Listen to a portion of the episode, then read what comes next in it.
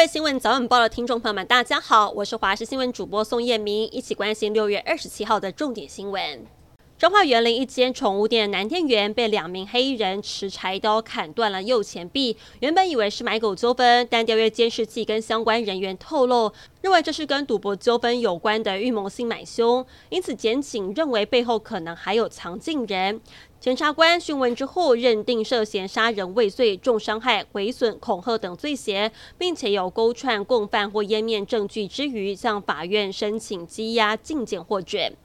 高雄创立的老四川麻辣锅是首间新贵挂牌的麻辣锅店，但昨天晚间执行长梁朝成突然在睡梦中安详离世，享年五十六岁。他曾经到中国大陆当婚纱摄影师，因缘际会学会制作麻辣锅的配方。一开始从基层做起，到后来全台十一间直营门市。平常除了照顾员工之外，也会关心高雄大小事，甚至跟着朋友一起加入义交行列。昨天晚上传出噩耗，也让政商警界错愕，并且感到不舍。针对近日跨部门共识定定路口不停让取缔新措施，只要行人绿灯穿越斑马线时，不论远近都需要让行。但由于相关政策引发外界批评声浪不断，交通部跟警政署等相关单位决议执法标准，回归现行车辆跟行人间隔三公尺需停让。水利署昨天下午在南部增文、乌山头跟南化水库进行地面增雨作业，盼为集水区多留一点水资源。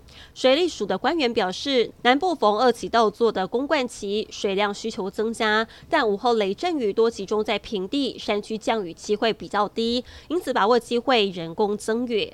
疫情趋缓，国际旅游正重回正轨。日本五月份的国外游客就有两百万人，但是厚生劳动省证实，茨城县有老妇人被蜱虫咬，感染人畜共通的 OZ 病毒。二十六天之后，因为心肌炎宣告不治，是有人感染死亡的全球首例。有部落客转发贴文提醒，如果去奈良，鹿很可爱，但他们身上有大量的蜱虫，而且奈良的鹿很亲人，会告进用头摩擦。所以大家就可能会伸手摸，但是要注意了，他们身上的蜱虫数量可能是你想象的一百倍。可以说呢，摸鹿就等于是摸蜱虫，请大家要注意，因为 OZ 病毒是通过蜱虫传染的。过去曾经有猎人在血液检查发现抗体反应，但没有造成死亡。这次茨城县的妇人成为 OZ 病毒夺命的首例。瓦格纳佣兵集团叛变事件告一段落。俄罗斯总统普丁在当地时间二十六号发表预录的全国谈话，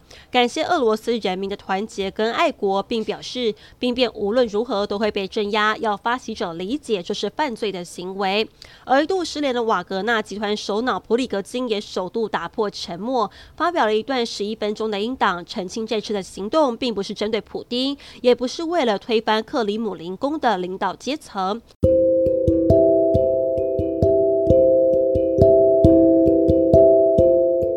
以上新闻内容非常感谢您的收听，我们再会。